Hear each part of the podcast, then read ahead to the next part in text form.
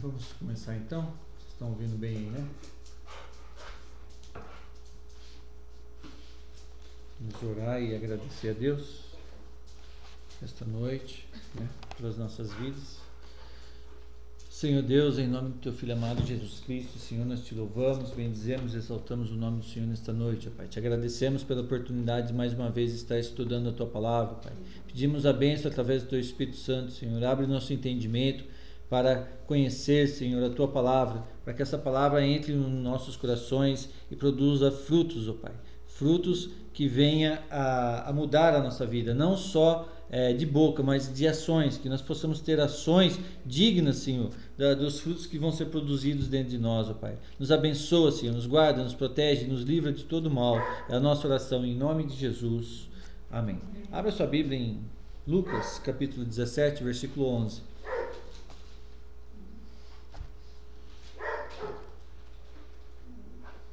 Que, o Charlie tá latindo? Ah, é só ter culto que ele começa. É, ah, tá, most tá mostrando serviço. Você apaga a luz lá, já levantei muitas vezes. Chama ele e apaga a luz, porque daí ele vem. Charlie. Lucas capítulo 17, versículo 11. Acharam? Acharam aí?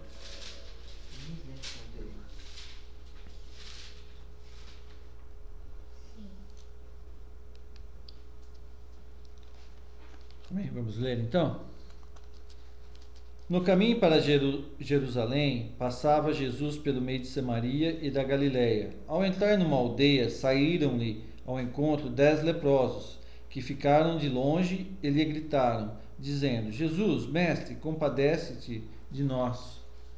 Ao vê-los, disse-lhes Jesus: Ide, mostrai-vos aos sacerdotes. Aconteceu que, indo eles, foram purificados. Um dos dez, vendo que fora curado, voltou dando glória a Deus em alta voz e prostou-se com o rosto em terra aos pés de Jesus, agradecendo-lhe. E este era samaritano. Então Jesus lhe perguntou: Não eram dez os que foram curados? Onde estão os nove? Não houve porventura quem voltasse para dar glória a Deus, senão este estrangeiro? E disse-lhe: Levanta-te e vai, a tua fé te salvou.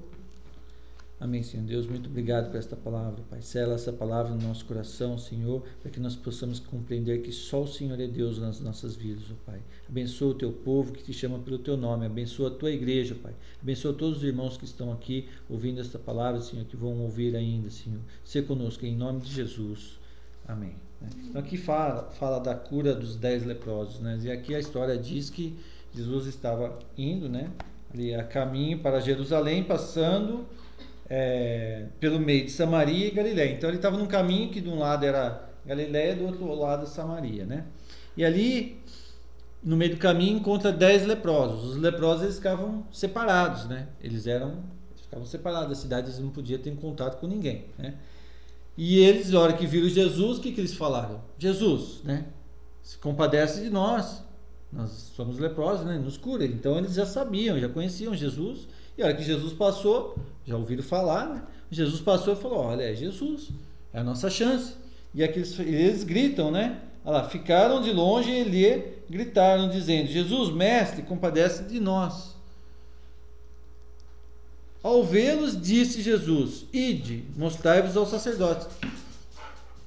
Jesus não falou assim, ó, né? Pôs a mão na cabeça de cada um, eu repreendo essa enfermidade e seja curado um por um, e fez aqueles carcereiros. Não, ele falou: vai lá, Simão, vai mostrar para o sacerdote. O que, que, ele queria dizer? Porque um, um leproso, quando ele recebia uma cura, a primeira coisa que ele tinha que fazer é se mostrar para ir lá no templo falar para o sacerdote: olha, estou limpo, não tem mais a doença. Aí ele era liberado para voltar para a cidade. Né? Então Jesus falou assim: ó, ah, vocês querem ser curados? Vai lá e se mostra para o sacerdote. Só que eles estavam leprosos, eles não podiam fazer isso, leproso.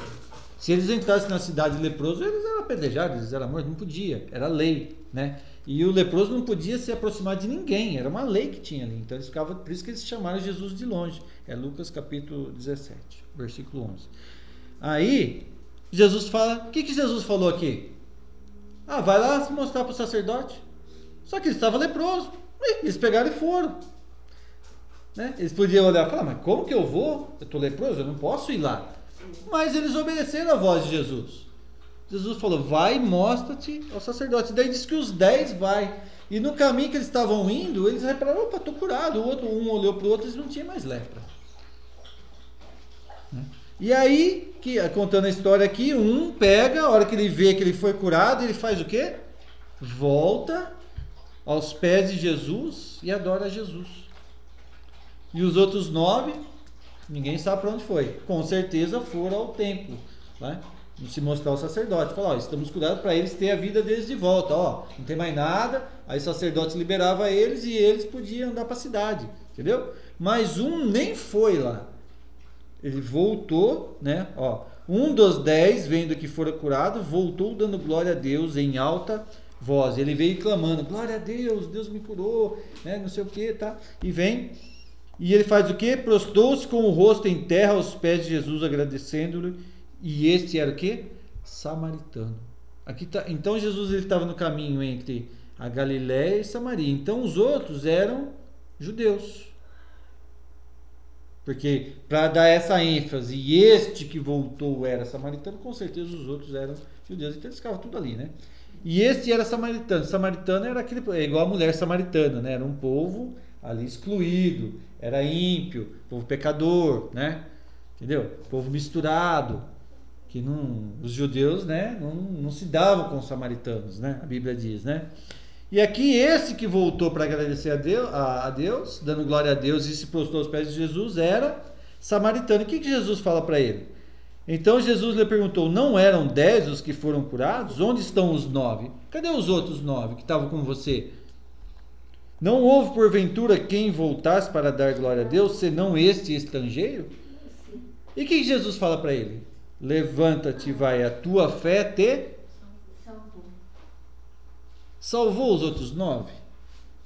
A fé salvou os outros? O que que fez com os outros nove? Curou. Mas esse, esse aqui foi curado também. Mas aconteceu algo a mais com, ele, com essa pessoa aqui, com esse estrangeiro. Ele foi curado e foi salvo. salvo. Por que, que ele foi salvo? porque ele reconheceu Jesus. Ele reconheceu que foi através de Jesus que ele foi curado. Ele foi adorar, ele eh, glorificou a Deus. Ele, eh, sabe, ele, ele entendeu o mistério, o que tinha acontecido. Os outros nove não. Receberam a cura, foram embora. O interesse deles era o quê? Ir lá no templo, mostrar para o sacerdote para eles terem a vida deles normal de volta. Né? Esse não, ele nem quis ir lá no templo. Ele já foi reto em Jesus. Ele reconheceu: quem me curou foi este homem não foi os sacerdotes do templo, não foi a minha religião, não foi ninguém, foi Jesus. E ele voltou e adorou a Jesus, e aí Jesus fala assim: A tua fé te salvou. salvou. Aí tem uma grande diferença entre ser curado e ser salvo. Muita gente pode ser curada, mas não é salvo. Pessoa vai, recebe uma oração, recebe uma cura, e ele volta para a vida dele normal, volta a fazer o que ele queria o que ele fazia antes. Volta para a vida dele. Ah, se eu precisar de novo, eu vou lá, faz oração, né? Entendeu? A pessoa, quando ela precisa, ela vai lá e, e faz aquela. E recebe a cura e vai embora. Vai embora, vai fazer o que ele quer, que pensa. Mas algumas pessoas, a hora que ele recebe a graça de Deus, ele, ele entende. Ele entende o que aconteceu ali. E a pessoa ele fica e permanece na, na fonte, né? Ele fica na fonte. Né? Ele sabe que ali ele está tá seguro. Esse samaritano, ele reconheceu quem era Jesus, ele foi, ele foi aos pés de Jesus, daqui eu não saio mais.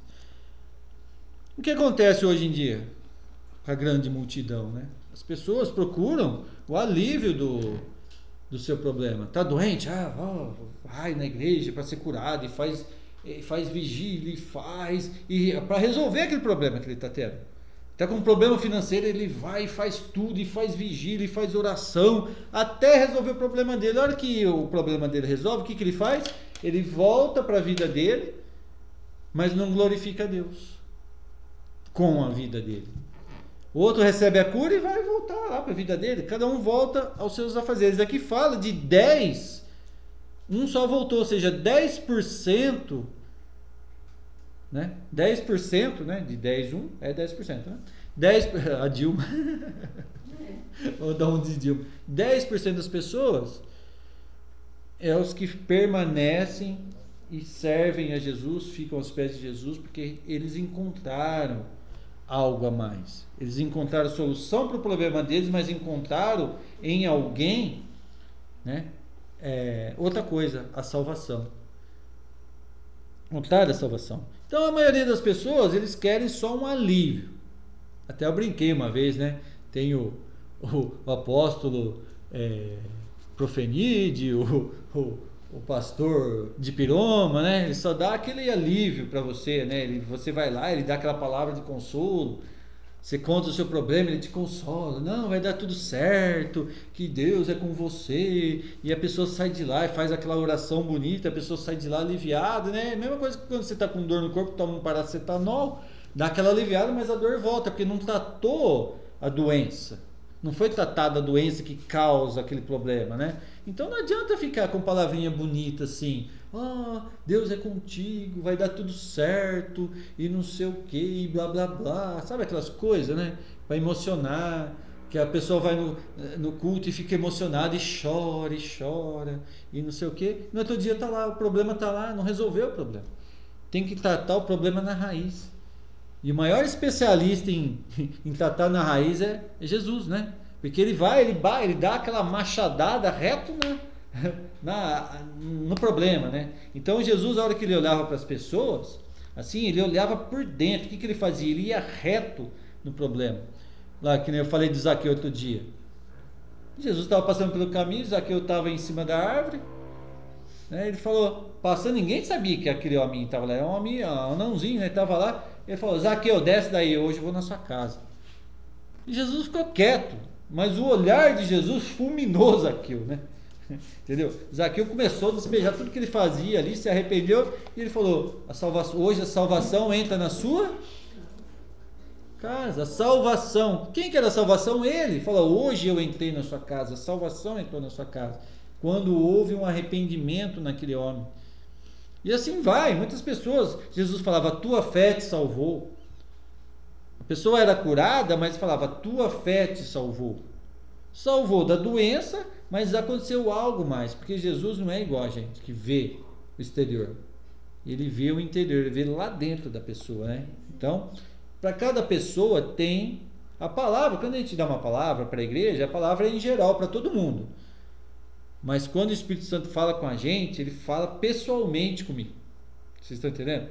Então é uma palavra pessoal para mim e é uma palavra em geral para todo mundo. É, é, por isso que é, é comum, quando você está pregando para uma grande multidão, alguém falar, nossa, a palavra veio para mim, mas o outro fala também, a palavra veio para mim. E o outro lá fala assim, ah, que palavra bonita, né? Não tocou muito nele, mas algumas pessoas é tocado por aquela palavra. Ah, o Espírito Santo falou comigo hoje. Por quê?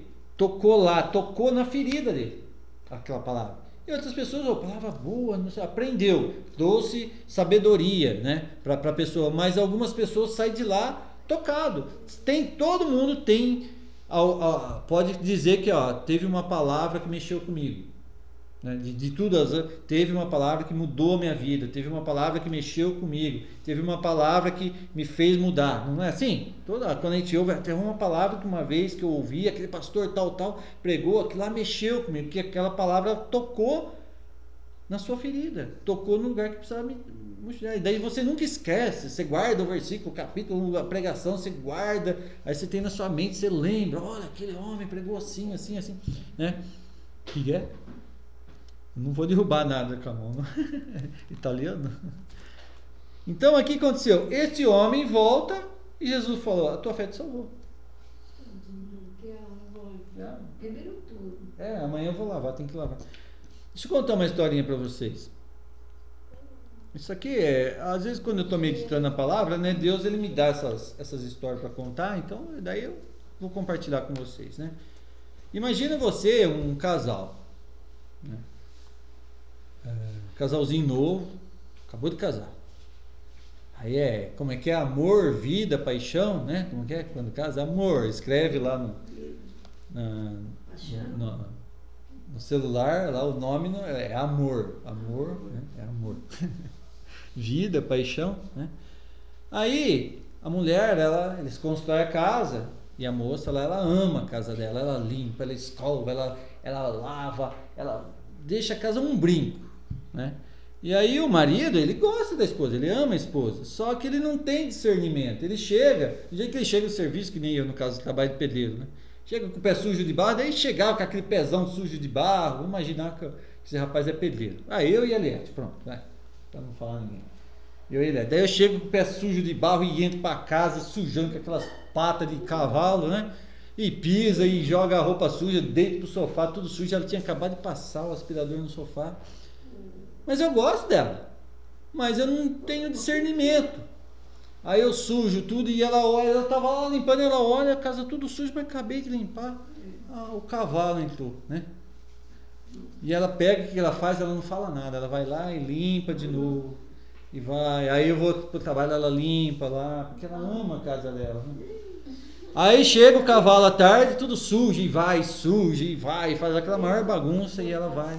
E aí vai limpo todo dia com amor, dedicação, mas eu não faço por mal. Eu chego ao meu jeito, faço. Eu gosto dela, só que eu não tenho discernimento. E ela fala, ó, ó, eu tô limpando a casa, não suja, ah, tá bom, tá bom, não sei o que. Daí no outro dia tô lá. E vem, suja a casa, vai, vai um ano, dois anos, dez anos, vinte anos. E ela limpando a casa lá com o maior cuidado, cuidando, zelando por tudo, e lava, passa, cozinha, cuida da casa com o mesmo amor e dedicação, e o cavalo com a mesma coisa. Não significa que eu não gosto dela, é que eu não tive o discernimento ainda. Até que um dia eu não fui trabalhar e eu vejo ela lá esfregando, limpando, e o dia inteiro limpando a casa. Daí eu caio em si falo: Nossa, ela fica o dia inteiro limpando a casa, arrumando tudo para largar a casa bonita. E eu chego com esse casco de cavalo, sujo tudo, e eu nunca me toquei. Aí eu tomo uma decisão na minha vida. Naquele dia que eu vi, eu falo, não, eu vou parar com isso, eu tenho que parar. Daí eu começo a mudar, eu chego, deixo o meu sapato lá fora, já tiro a roupa, procuro não sujar, procuro dar um jeito de ajudar ela a manter a casa em ordem, tiro um pouco o peso dela. Eu caí em si, eu acordei, né? Acordei para a situação que, mesmo eu gostando dela, eu estava fazendo mal para ela, mas né, o meu entendimento estava fechado. Essa historinha aqui para simbolizar o quê? A mesma coisa aqui. Jesus veio. O que, que ele fez com os leprosos? Limpou os leprosos. A Bíblia fala quando curava, né? Ele está limpo, seja limpo. Namã, né? Namã, quando foi curado, ó, ele ficou limpo. Ele ganhou uma, uma pele que nem de nenê, fala como pele lisinha, né? Namã que mergulhou sete vezes lá no rio, né? Tem toda a história ali. Jesus ele limpa, limpa, ele tira, né? Só que aqui um voltou, um teve entendimento. Uma pessoa que teve entendimento se prostrou aos pés de Jesus para seguir. Os outros nove foram embora. Ah, oh, tô curado, agora eu vou fazer tudo que eu queria. Ah, vou lá pro bar. Nossa, vou tomar uma. Faz tempo que eu não podia entrar no bar. Ah, eu vou lá no bordel, lá, lá com as mulheradas. Ah, eu vou bagunçar. Cada um foi fazer o que ele fazia antes, porque quando ele ficou doente, ele ficou privado. O leproso ele foi abandonado para morrer lá fora. Vai lá, eles jogavam comida para ele de longe, eles iam lá catava, era assim.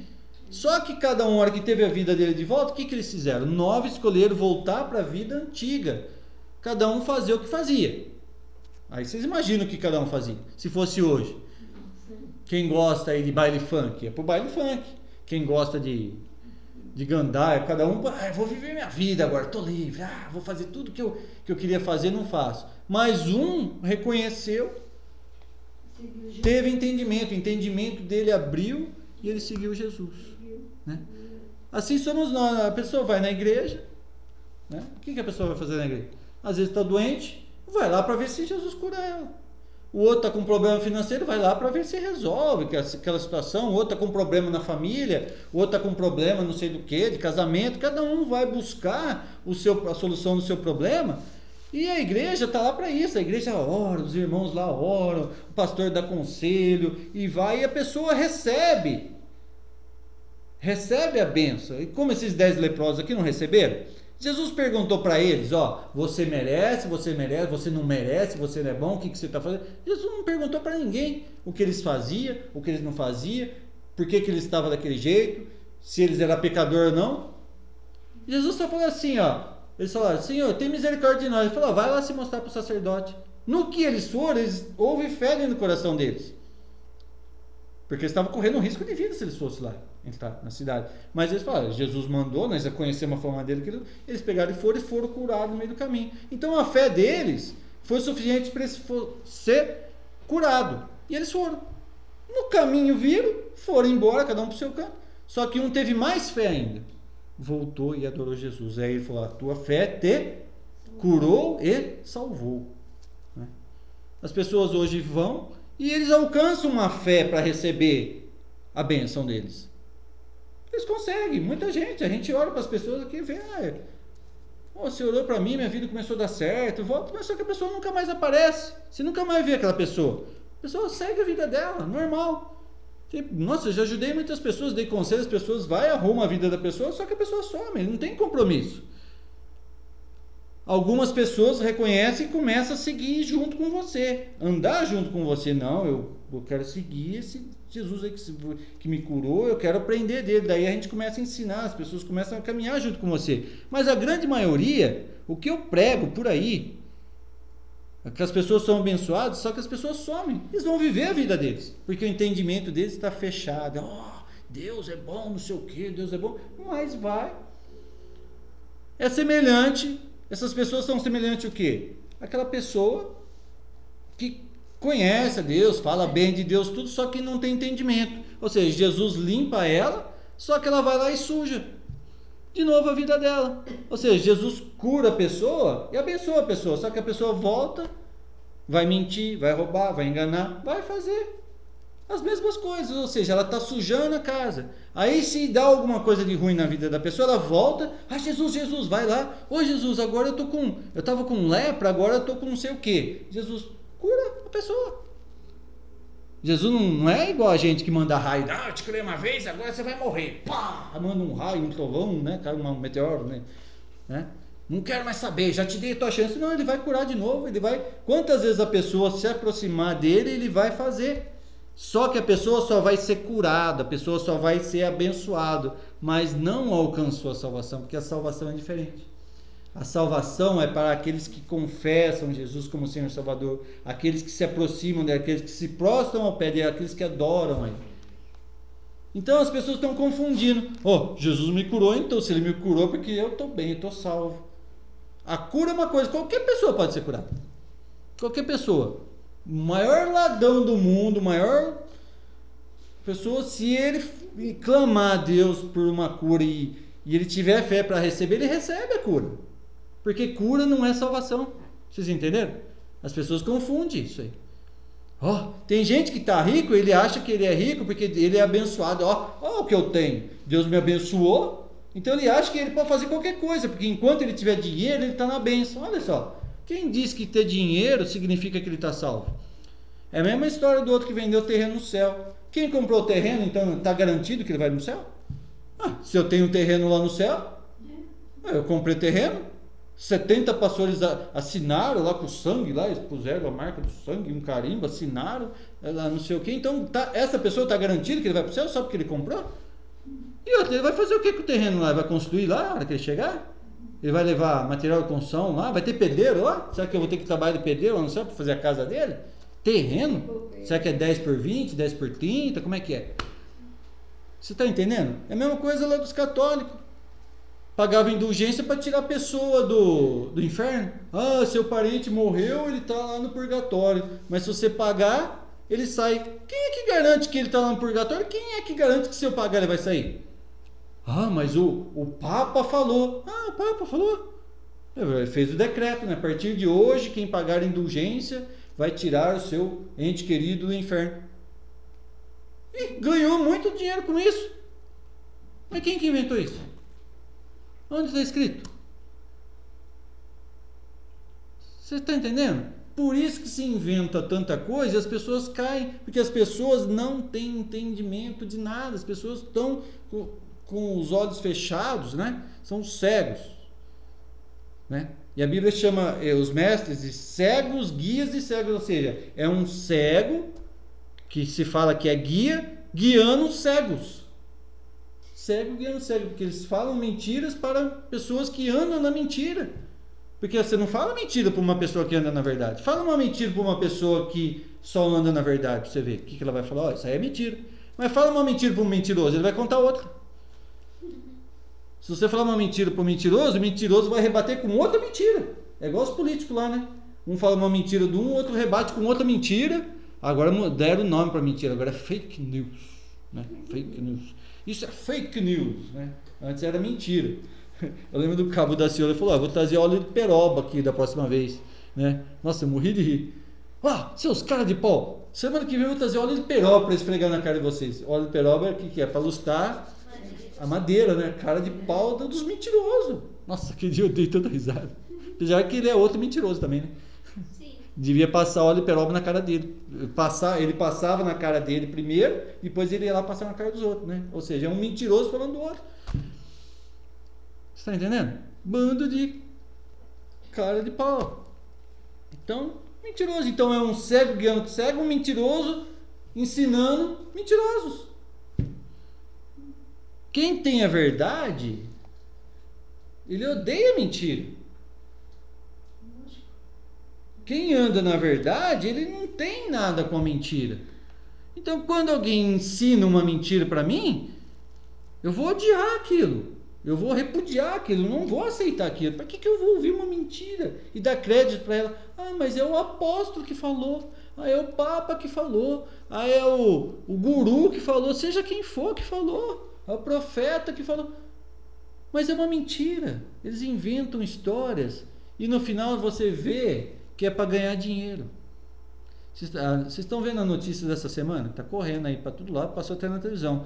O Papa está mandando todas as igrejas mandar os dinheiros que são depositados na igreja no banco de Roma. No banco lá de Roma. Por que, que ele está fazendo isso? Porque ele sabe o que está para acontecer. Então ele está preocupado com o dinheiro da igreja. Falou, ó, todo mundo é para depositar os dinheiro da, que é da igreja no banco de Roma, não é para ter dinheiro em banco nenhum. Então ele sabe o que está para acontecer. Agora, você imagina na sua cabeça o que está para acontecer: os bancos vão quebrar. Quem tem dinheiro no banco vai perder tudo, porque ele está preocupado com o dinheiro tira o dinheiro dos bancos e põe, deposita na, na, na conta, no banco de Roma, que lá está guardadinho, o ouro, a prata, todo. Ele sabe, tá, tá rodando aí. Quem foi esperto pensa. Sabe o que está para acontecer? O colapso da China. Da... Ou seja, ele sabe. Mas qual que é a preocupação dele? Bom, mas peraí. Então vamos distribuir o, a, o dinheiro da igreja para as igrejas do mundo inteiro para ajudar as famílias. Não era para fazer isso? deixa o dinheiro aí, já prepara para ajudar as famílias que vão estar em dificuldade, para a gente fazer a parte de cristão. Não, ele está preocupado, traz o dinheiro para cá para nós guardar o nosso dinheiro. E as pessoas? A hora que for aqui na igreja, que, ah, o dinheiro não tem mais igreja, dinheiro na conta aqui, está tudo lá em Roma. E aí? A preocupação sempre é o dinheiro. Dinheiro é meu, é meu, meu ouro, minha prata. Ninguém está preocupado. Porque se fala em nome de Deus, mas não vive o nome do Deus que fala. Foi o que Jesus ensinou. E aqui, nove foram viver a vida deles da maneira curado, livre da doença para fazer o que queria. E um voltou. E Jesus falou: A tua fé te salvou. A tua fé te salvou. Né? Ele foi limpo. Lembra que nós lemos acho que semana passada, retrasada, vós estáis limpos pela minha palavra. A palavra de Deus, ela nos lava, ela nos limpa. E quantas vezes eu clamar pelo sangue de Jesus, ele vai me limpar. Tem uma palavra que, que significa assim: tem uma grande diferença entre posso e quero. Né? Tem uma grande diferença. É, não, é, não é posso, é não pode e não quero. É, é esse o sentido. Porque na religião você não pode fazer tal coisa. Na religião. Então você vai na certa igreja lá. Aí tá lá a lista, tudo que você não pode fazer. Ah, você não pode cortar o cabelo, você não pode raspar a sobrancelha, você não pode usar brinco, você não pode usar calça, você tem que usar o véu, você não pode fazer isso, você não pode fazer, você não pode comer carne de porco, você não pode comer, tomar Coca-Cola, você não pode fazer. Daí tem uma lista lá de tudo que você não pode fazer, né? Aí a pessoa, o que, que ela faz? ela vai, ela não vai fazer porque ela não pode. Mesmo que ela não entenda. Ah, eu não sei, lá aqui na igreja que eu estou não pode tomar Coca-Cola, mas eu amo, mas não pode, se não pode é porque deve ser pecado. Mas ela tem uma vontade de tomar Coca-Cola, a hora que ela vê, ela até lambe o beijo, ela tem uma vontade de comer tal coisa, ela tem uma. Ela, ela fica até revoltada, por que, que eu não posso? O que, que essa pessoa vai acabar fazendo? Quando ela vê alguém tomando Coca-Cola, vamos supor que eu não posso, na, na igreja que eu vou tomar Coca-Cola. Porque Coca-Cola é, sei lá, nem sei o que tem na Coca-Cola, mas deve ser do capita, né? Não pode. Aí quando ela vê alguém tomando, ela fala: Você vai para o inferno. Mas por que você está tomando Coca-Cola? Eu não tomo. Ela morre de vontade de tomar. Mas na igreja que ela vai, não, como não pode, e ela vê o outro que vai na outra igreja que pode, fala: Sua igreja não presta. Porque na minha nós não tomamos Coca-Cola. Você está entendendo? Então, ele está julgando e condenando outra pessoa só porque ele não pode fazer tal coisa e o outro está fazendo, ele julga e condena. Ele está pecando pelo julgamento, condenando. Jesus, Jesus que é Jesus não condenou ninguém. Jesus condenou algum leproso aqui? Não. Ele condenou? Você bebeu Coca-Cola, né? Falou para algum deles, você não pode ser curado porque você bebeu. Não falou nada. Jesus nunca perguntou nada para ninguém. Simplesmente ele abençoava e pronto. E acabou, nunca questionou nada. Mas quando tem o tal de não pode, a pessoa faz porque não pode. Aí quando a pessoa dá aquela desviada da igreja, o que, que ela vai fazer? Vamos supor que a pessoa deu aquela desviadinha, sabe aquela escapadinha que o crente dá da igreja e fala desviou? Ah, desviei. Aí nunca é por causa dele, é sempre por causa do pastor ou do irmão ou do presbítero, do diácono. Alguém foi o culpado de ter desviado, não é assim? É, desviei. O que, que ele vai fazer? Ele vai fazer tudo que não pode. Ele vai tomar Coca-Cola, ele vai comer carne de porco, ele vai beber, ele vai fumar, ele vai gandaiar, ele vai largar da mulher, vai sair com tudo quanto é mulher que ele achar. Porque antes ele não podia. Mas agora ele está desviado, agora ele pode. Você entendeu? Mas onde que entra Jesus aí? Ele nem conhece Jesus. Ele conhecia a igreja que ele foi, que falaram que se ele tivesse lá, ele estava salvo. Você está aqui, está salvo, você não pode fazer isso, isso. Se você andar certo, você, você vai para o céu. Aí ele não podia. Aí ele deu a desviadinha básica, que todo cristão dá. Ele vai lá e faz tudo que ele quiser. A hora que ele cansar de fazer, ele volta para a igreja. Aí ele não pode de novo. Ah, voltei. Vou, daí faz oração de reconciliação. Ele faz lá a oração dele de novo, que voltou para a igreja. Outros batiza de novo. Tem igreja que a pessoa, quando desvia, volta, tem que batizar, né? Chama rebatismo. Batiza de novo, o bonitão lá. Ah, tô santo de novo. Aí ele não pode de novo. E fica, ai, não posso, não posso, não posso fica lá, condenando os outros. Aí quando ele quiser fazer, qual que é o caminho dele quando ele quiser fazer tudo que ele quer fazer, mas ele não pode? Desvia. Ele desvia, ele fala que desviou da igreja. Tá cheio de crente desviado. Eles estão lá tudo aprontando, aprontando, depois volta, ah, eu vou me reconciliar com Cristo. Virou uma é igual panela de pressão, né? Não tem a válvula de escape, né? Agora tem uma coisa. Quem conhece a Jesus, ele estando na igreja não estando, ele não vai fazer o que não pode, ele vai fazer aquilo que ele não quer. Essa é a diferença do não posso e não quero.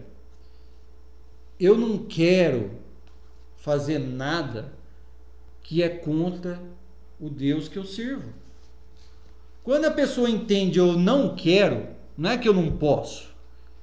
Paulo falou: Eu tudo posso naquele que me fortalece. Todas as coisas me são lícitas, mas nem todas me convêm. Eu, eu posso fazer o que quiser. Ele falou: Todas as coisas me são lícitas, mas nem todas as coisas me convém fazer, pelo testemunho. Então, eu não quero fazer algumas coisas por testemunho daquele que eu reconheço na minha vida. Então, eu não quero beber e que ninguém me pegue bebendo, para dar bom testemunho daquele que me salvou.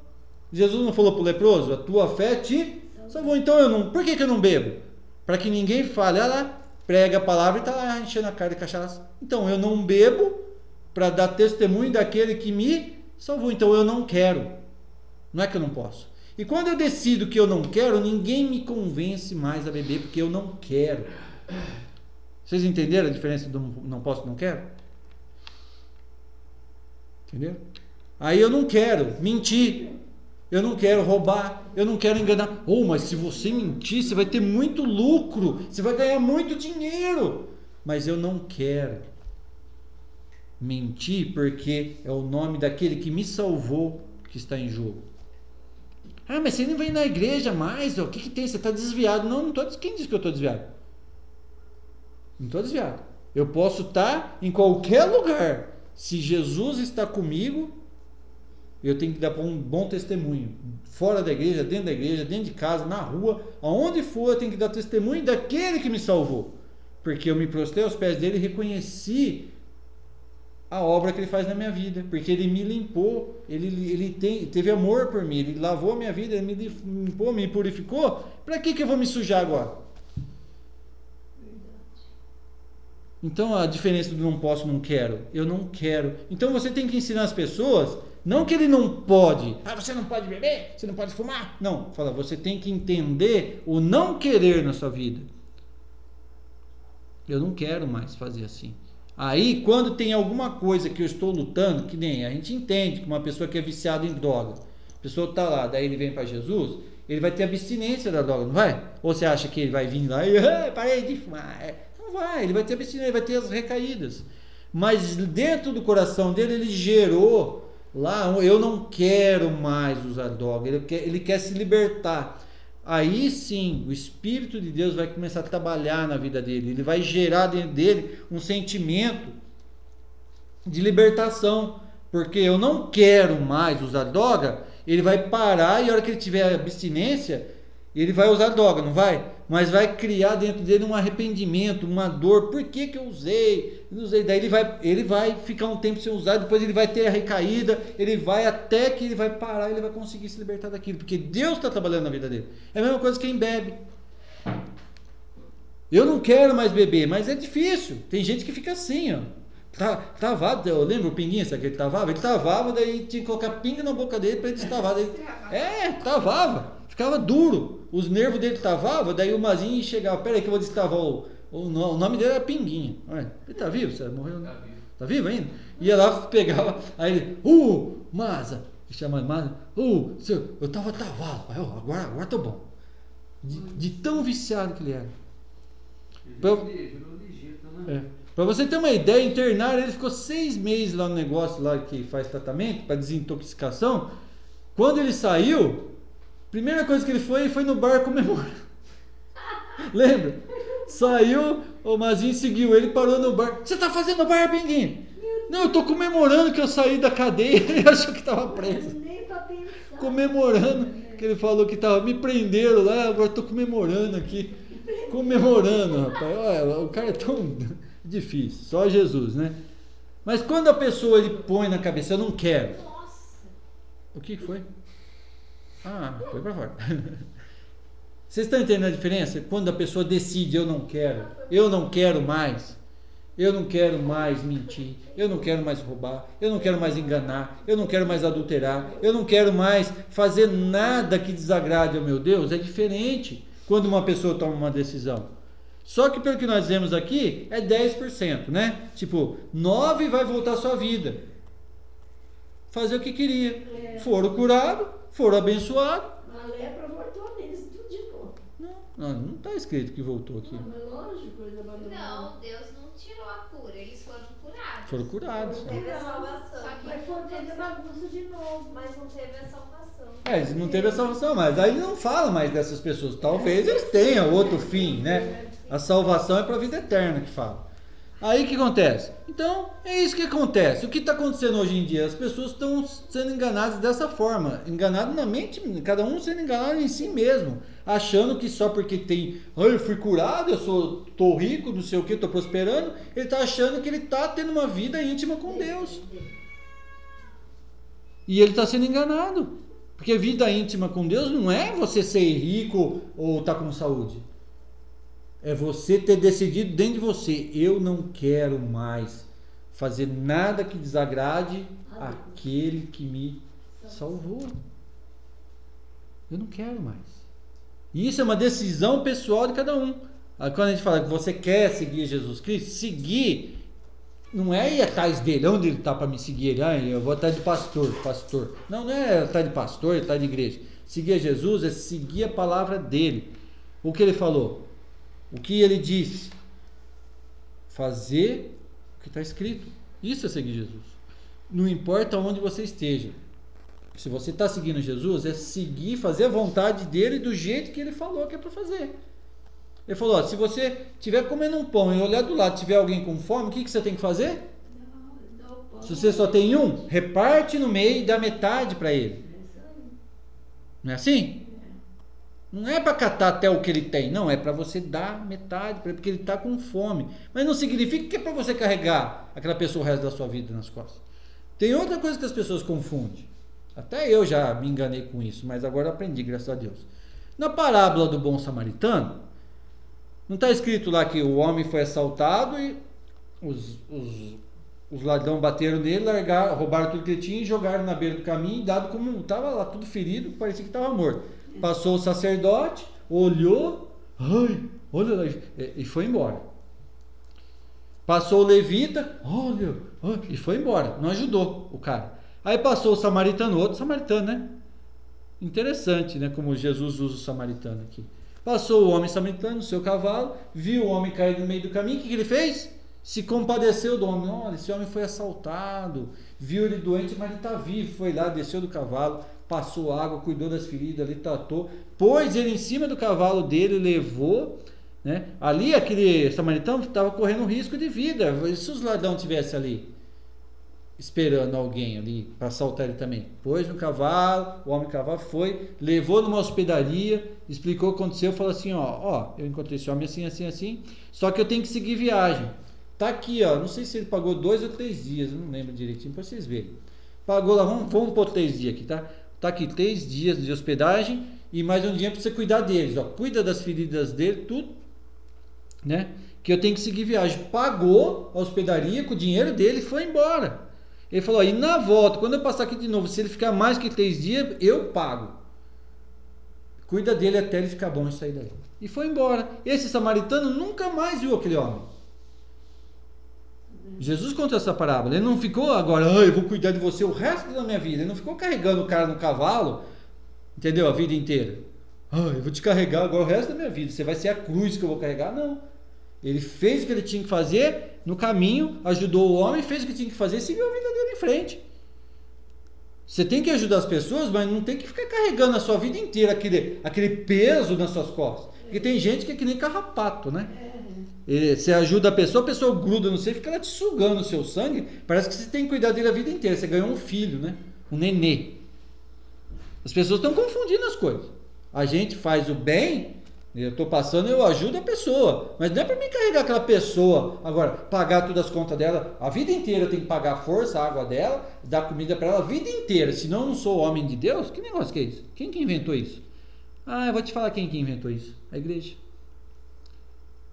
Porque a igreja recebe muito dinheiro, eles têm que fazer obras sociais. Eles ficam lá, ajudando. Pega uma família pobre, fica lá, ajudando ela a vida inteira lá. É igual o Bolsa Família aí, né? para ganhar voto, eles dão ajuda para algumas pessoas lá. Olha, nós estamos fazendo. Em vez de dar emprego, ó, você está precisando ainda, vai dar emprego para você. O governo fazer algum, algum método de dar emprego para aquelas pessoas, para elas trabalhar e ter o salário delas. Não ficar lá dando esmola para as pessoas, eles vão ser pobres a vida inteira. Porque eles vão pegar lá, oh, agora subiu para 600 reais. Pega 600 reais, para que, que eu vou trabalhar? Eu já não tenho nada na vida bem, eu fico aqui, pego 600 reais. É, para mim, pega 600 sem trabalhar. Oh, agora pega, se fosse um governo pulso firme, um país sério, fala assim, você está precisando de, de auxílio? Espera aí, que nós já temos seu auxílio. Onde você mora? Abre um campo de emprego em cada cidade para pessoas que não têm emprego. Fala, o Estado vai te pagar. Mas se você não vem trabalhar, você não recebe. Faz trabalhar, faz produzir. Não, fica dando esmola pro mendigo. Se você der esmola, é, come, todo dia comida pro mendigo na porta da sua casa, ele vai até fazer um camping na porta da sua casa e vai ficar lá. Todo dia você vai dar café da manhã, almoço e janta. Ele vai morar na frente da sua casa. Porque ele tem tudo que ele precisa, ele tem água, tem comida, tá? e de vez em quando você traz ele para tomar um banho na sua casa. Ó, oh, tô fazendo. Você quer ajudar realmente ele? Dá emprego para ele, fala, ó, você, eu, vou dar, eu vou arrumar um emprego para você, vou dar roupa para você. Mas talvez a pessoa não quer. Não quer. Não, mas se você realmente quisesse ajudar ele, você dava, fazia ele trabalhar. Mas sabe o que ele vai fazer? Ele vai pegar a barraquinha dele e vai para outro lugar. Eu fiz o teste uma vez. Eu estava trabalhando aqui na padaria esteira, sabe? Eu estava lá, passou um cara com um saco nas costas, eu estava trabalhando ali fora, fazendo alguma coisa que eu não lembro o que, que é. Aí passou o mendigo, ele pôs o saco assim, sentou. Ai, moço, eu tô com uma fome. Tô morrendo de fome, você não me dá um pão? Falou, te dou um pão, pago uma coca para você e mais o que você quiser. Uh, que bom! Sentou no saco, ficou com uma barba desse tamanho, ficou olhando para minha cara. Eu falei, eu só quero que você me dê 10 minutos do seu precioso tempo. Falei para o menino, e eu que estava, meu tempo que era precioso, que eu estava trabalhando, né? E ele sentado, sentou, não, pode falar, tem o dia inteiro aqui. Ele falou, tá. Falei de Jesus, falei que Jesus tinha morrido por ele, para salvar ele, que aquilo não era a vida dele, que aquilo não era, né? não era vida para ele, que ele tinha que ter dignidade de volta. Eu falei assim: olha, eu vou te ajudar, né? Eu vou te levar, vou cortar seu cabelo, vou fazer sua barba, vou dar roupa para você, você vai tomar um banho. Eu vou te levar para a igreja e nós vamos arrumar um emprego para você e você vai trabalhar, você vai ter uma vida digna. A hora que eu falei vai trabalhar, ele levantou, estalou um olho. Que trabalhar o quê, rapaz? Você tá doido? Trabalhar? Por que, que você acha que eu tô com esse saco aqui? Eu odeio trabalhar. Catou o saco, virou assim, quase deu na minha cabeça. O saco vai embora, não precisa dar pão, não. E foi embora, bravo. A hora que eu falei, você vai trabalhar, enquanto eu falei que ia dar, cortar o cabelo, dar roupa, dar dignidade para ele, ele falou, oh, beleza, é, é isso mesmo. Falei, nós vamos arrumar um emprego para você, você vai trabalhar, você vai ganhar o seu, o fruto do seu salário, você vai ter uma vida digna. Ah, rapaz, o bicho mudou. Não queria trabalhar. Aí eu lembro do padrinho, isso aí eu não esqueço, eu era pequeno, era da idade do Felipe. Passou o um mendigo lá, bateu palma. Ai, tô com uma fome, bem na hora do almoço. Você me dá um prato de comida? O padrinho daquele que jeitão dele, né? Dou. Eu dou o almoço e dou a janta. Uh, beleza, Deus te abençoe. Ele falou: Não, não, você não está entendendo. Eu te dou almoço e a janta e ainda pago o seu dia. Eu te pago um salário de dia para você. Quanto que é, né? Vamos supor, 50, tipo, dou 50 real. Oh, Deus te abençoe. Ai, eu não sei o que. Falou, tá vendo esse terreno aqui do lado? É meu. Eu tenho uma enxadinha aqui, acabei de amolar ela. Se você carpir esse terreno aqui, eu já te dou o almoço, você almoça, descansa um pouco. Você carpa o terreno, à tarde eu te dou a janta e te pago o dia. Sabe o que ele fez? Catou na minha frente, eu estava do lado. Ele catou o saco do mesmo jeito, é o mesmo espírito, né? Virou o saco, você quer dar, você dá comida. Se você não quiser, tem quem dá. Aí ele foi na casa do vizinho de baixo, pediu comida, pediu comida, a mulher deu, veio com um pratinho de comida ele, e o padrinho estava lá no portão olhando. E o padrinho, tipo, olhando para mim, para mim aprender, né? Ele olhou e o cara fez assim, ó, ó. Tipo assim, tá vendo? Pra que, que eu vou trabalhar aí se, eu, se tem quem me dá? Pra que, que ele ia trabalhar? É só fazer cara de coitado, ganhou o prato de comida e foi embora. O tamanho da cidade, era só ele bater em vários portões, alguém ia dar para ele. Saía dali e. Para que queria trabalhar? Ou seja, a pessoa não quer. Quando a pessoa não quer, você pode fazer o que você quiser. Porque ela não quer. Você está entendendo? Quando a pessoa não quer, não adianta. Você pode orar, você pode jejuar, você pode fazer vigília, você pode clamar a Deus, a pessoa não quer parar com aquilo. A pessoa não quer parar de mentir, a pessoa não quer parar de se prostituir, a pessoa não quer parar de roubar, a pessoa não quer. Aí você pergunta, por que, que você, você orou e a pessoa não foi curada? Porque a pessoa não quer. Por que, que você orou e a pessoa não foi abençoada? Não quer aquilo? Porque ela não quer. Ela não quer mudar nada na vida dela. Ela, ela quer continuar a pessoa que ela é. Ela só quer um alívio do que ela tem. Enquanto nós não queremos mudar e se prostrar aos pés de Jesus, é cair no pé de Jesus e chorar, igual aquela mulher pecadora. Ela não foi lá e chorou aos pés de Jesus? Chorou que molhou o pé dele enxugou. O que, que ela era? Era uma prostituta. Só que ela queria parar com aquela vida. E só em Jesus que ela. Como que ela ia conseguir parar com aquela vida? Ela era prostituta, todo mundo lá sabia quem ela era, não tinha como parar, ela não tinha onde morar, ela vivia daquilo. Só que a hora que ela encontrou Jesus, ela encontrou a libertação, que expulsou sete demônios dela, e ela encontrou a salvação e a vida dela já não importava mais se ela vivia ou morria. Ela tinha encontrado alguém que deu valor para ela sem julgar ela. E ela passou a seguir Jesus. E ela foi a primeira mulher que viu Jesus ressuscitado. Foi essa mulher aí, a Maria Madalena. Ela, quando Jesus aparece lá no túmulo, primeiro apareceu para ela. É pelo menos é o que está escrito, né? Depois foi as outras Marias. É que o te, os textos são meio assim, né? Primeiro fala que foi as três mulheres, Maria de Betânia, Maria Madalena. Ou em um texto fala que foi só ela primeiro.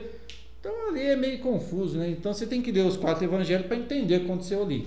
Dá a entender que primeiro Jesus apareceu para ela, foi, chamou as outras, foram, depois foi lá, falou para o Pedro, foi Pedro e João, correram lá e falaram, depois Jesus apareceu para os discípulos. Foi assim a história. Para você ver que quando a pessoa quer, acontece. Ah, mas eu quero. Mas não é querer igual os dez leprosos, que nove receberam a cura. É querer se prostrar aos pés de Jesus, querer mudar. Eu quero mudar. Senhor, o que eu preciso mudar na minha vida? O que eu preciso deixar? Você está entendendo? Tem coisas na nossa vida que, que faz com que a gente não alcance aquilo que a gente quer. Impede. A gente dá, a gente fala, é, autoridade para o diabo agir na nossa vida. Então a gente tem que querer mudar e ir cortando algumas coisas na nossa vida que nos faz é, se afastar de Deus. Murmuração, reclamação, ficar amaldiçoando as coisas, ficar tudo. Ah, que praga!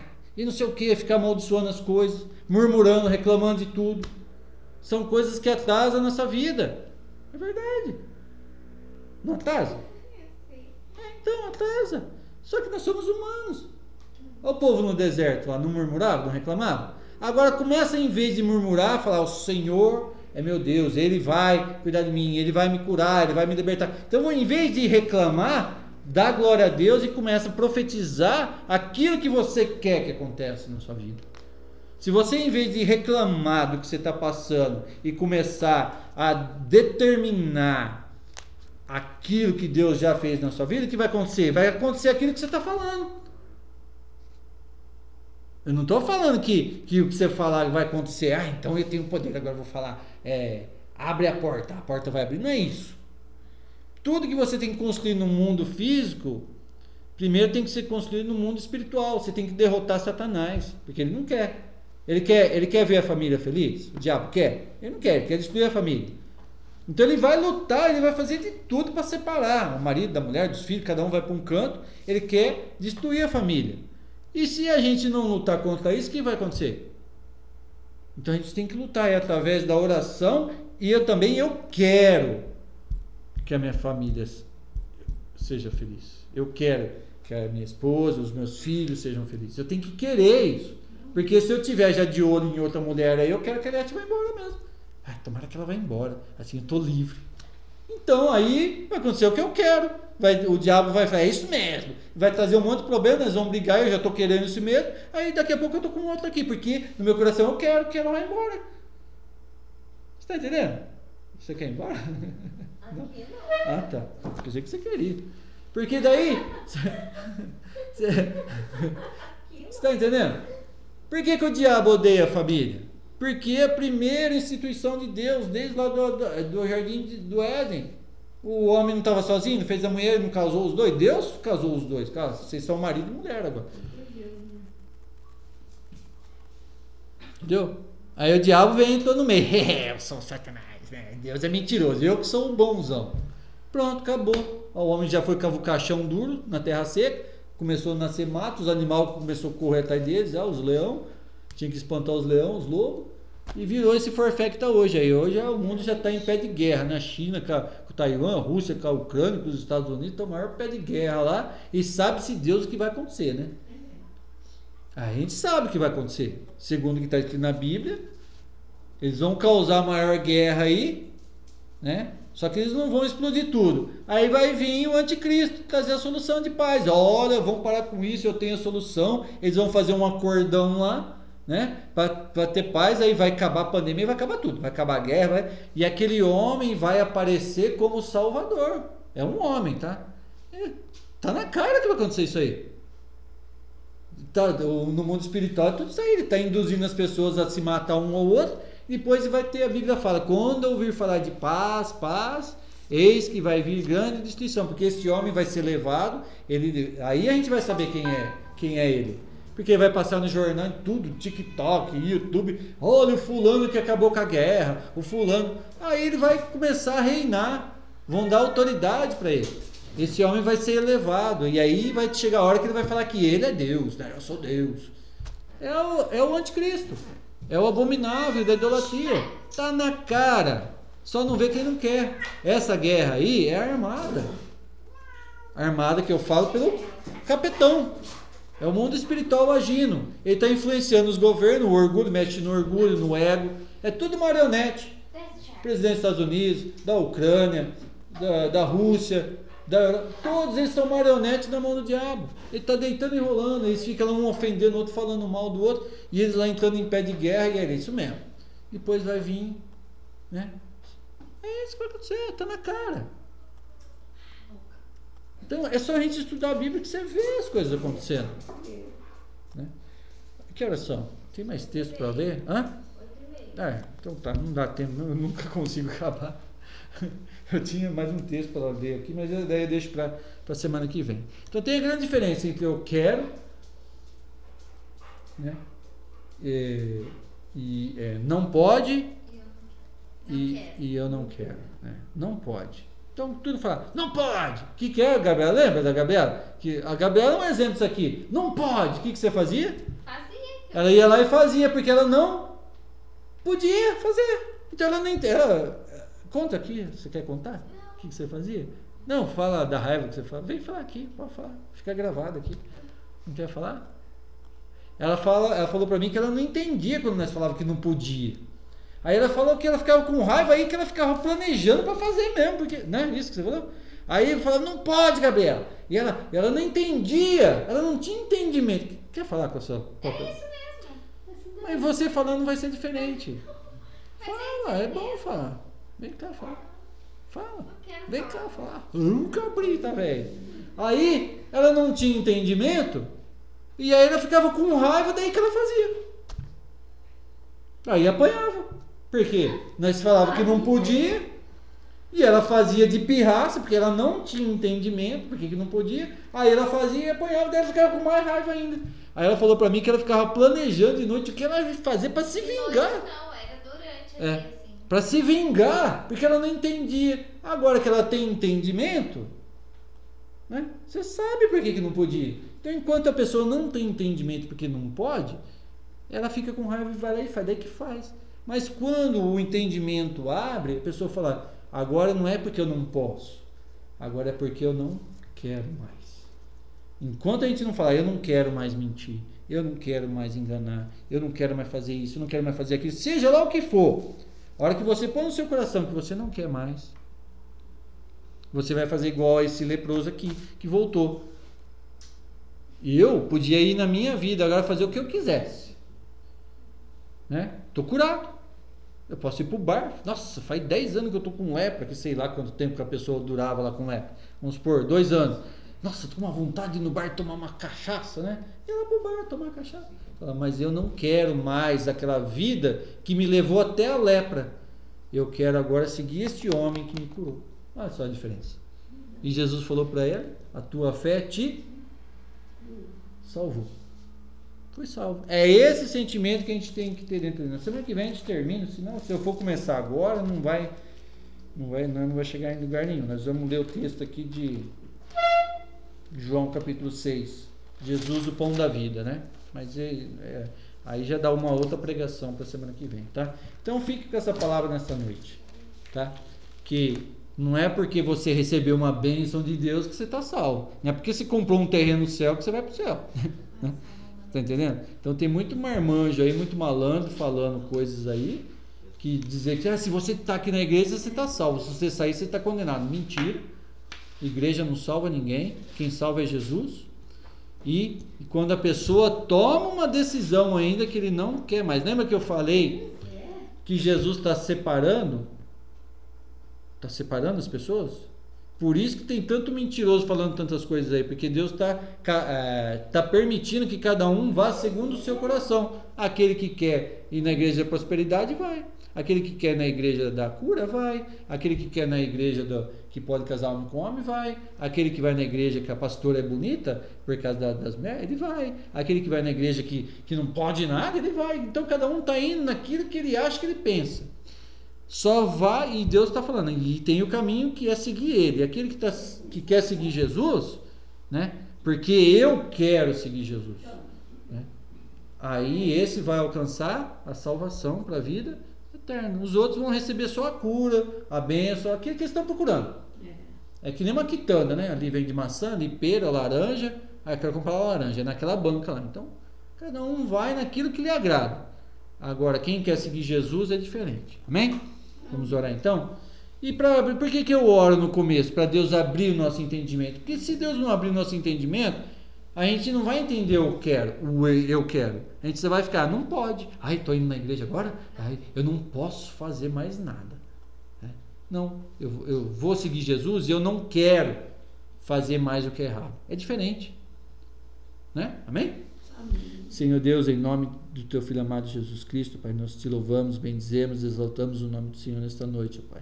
Muito obrigado por esta palavra, Senhor. Sela essa palavra no nosso coração. Abre nosso entendimento para compreender tudo que o Senhor falou nesta noite, Pai. Que nós possamos compreender que só o Senhor é Deus que o Senhor é o caminho, a verdade e a vida, e ninguém vai ao Pai se não for através do Senhor, Pai. Muito obrigado, Senhor, por tudo que o Senhor tem falado aos nossos corações, ó Pai. Que aqui haja verdadeiros adoradores que te conhecem em espírito e em verdade. E nós clamamos ao Senhor, continua falando conosco a tua palavra, Senhor, e nos limpa, e nos purifica, Senhor, nos lava através do teu sangue, Senhor, para que nós possamos estar limpos naquele dia que o Senhor vai vir para buscar a tua igreja, Pai. Seja com cada irmão que está aqui nesta noite, nos abençoa, Senhor, nos guarda, nos protege e nos livra de todo mal, em nome de Jesus.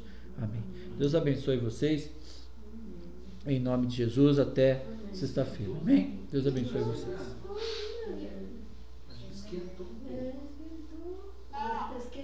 Tchau. Tudo de bom, hein? Tchau.